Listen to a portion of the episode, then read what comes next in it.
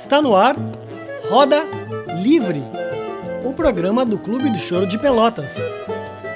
No programa de hoje, uma especial homenagem do clube ao músico de Rio Grande Posidônio Tavares e na coluna Abre a Roda, o pianista Fernando Leitsky.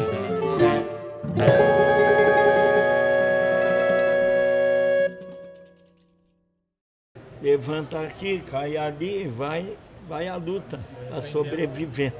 E escuta e Deus te ajude.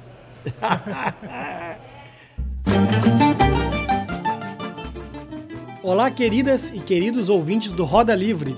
Eu sou Guilherme Vieira e o nosso programa hoje começa com uma importante dedicatória.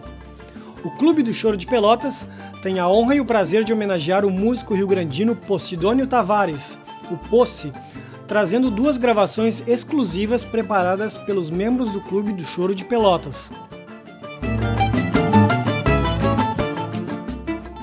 Posidônio Henrique Tavares nasceu em Rio Grande no dia 17 de maio de 1948 e desde então vem ajudando a construir a música daquela cidade e da cidade de Pelotas através de sua paixão pelo choro, manifestada em muitas composições e laços de amizade que atravessam gerações. Oriundo de uma família de músicos por parte materna, Posidônio é um multi-instrumentista. Toca o bandolim, o cavaquinho, o violão, o clarinete, o saxofone e o bandoneon, além de compor e arranjar lindamente. Vamos ouvir em sequência os choros de Posidônio Tavares, Vivendo e Aprendendo e Tempo de Gafieira. Vivendo e Aprendendo está presente no primeiro EP do Clube do Choro de Pelotas, lançado em dezembro de 2020, e conta com a seguinte ficha técnica.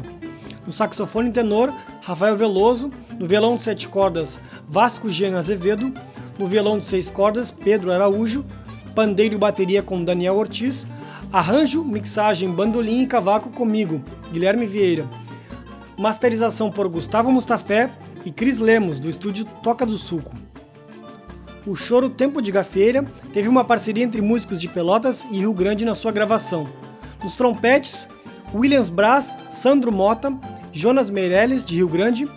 Nos trombones, Hélio Abreu, Patrick Valtrick e Jefferson Silveira, também de Rio Grande.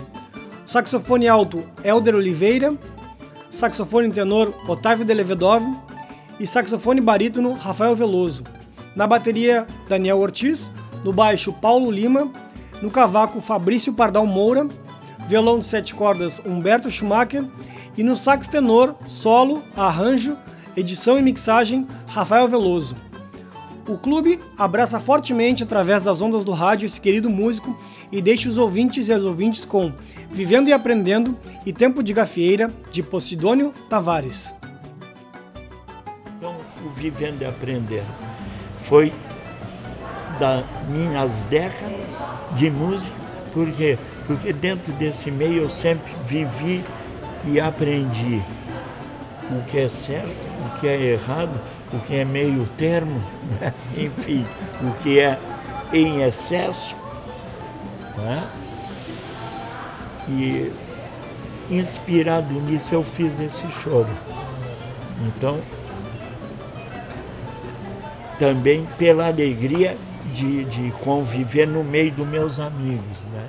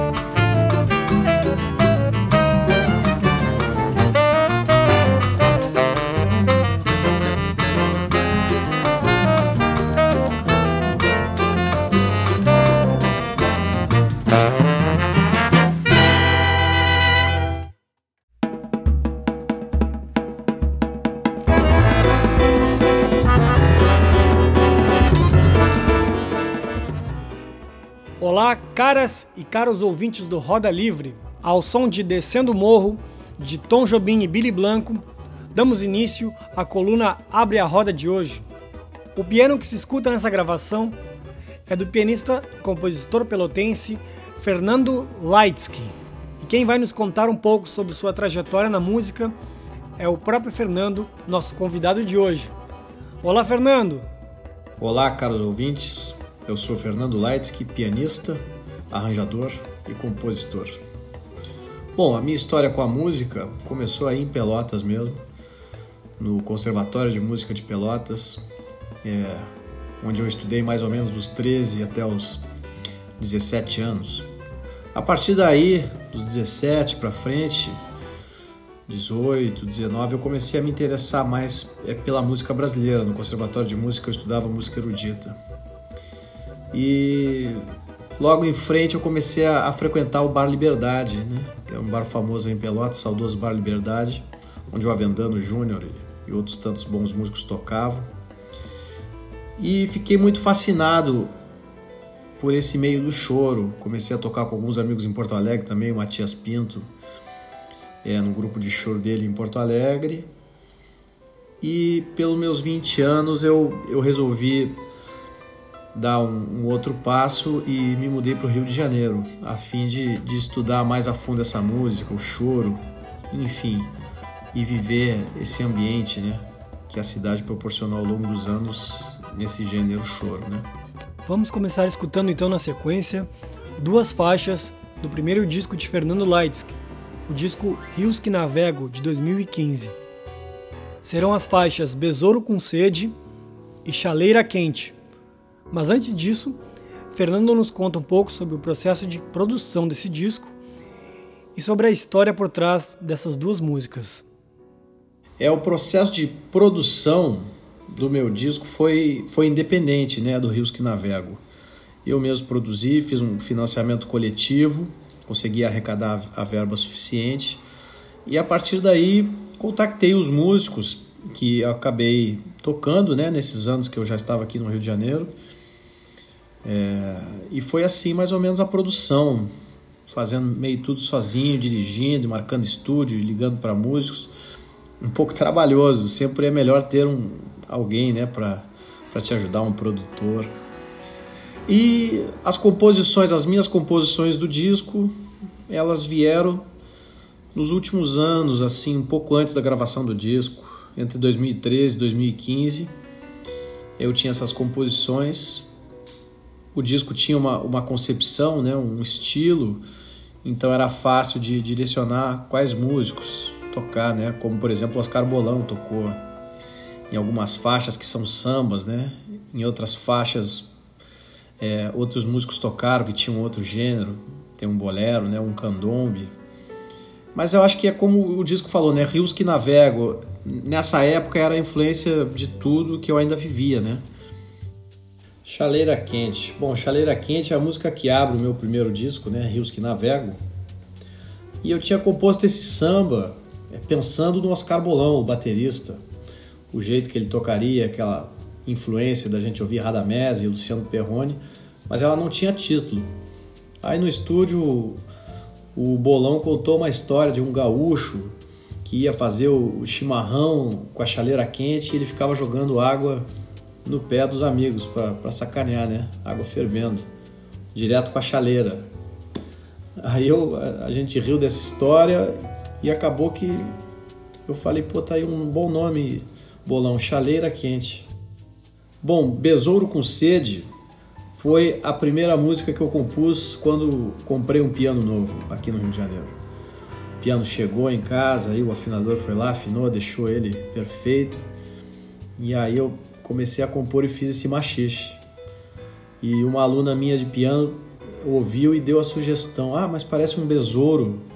Devia ser um dia quente aqui no, no Rio de Janeiro e ficou esse, esse título um tanto diferente, né? Besouro com sede.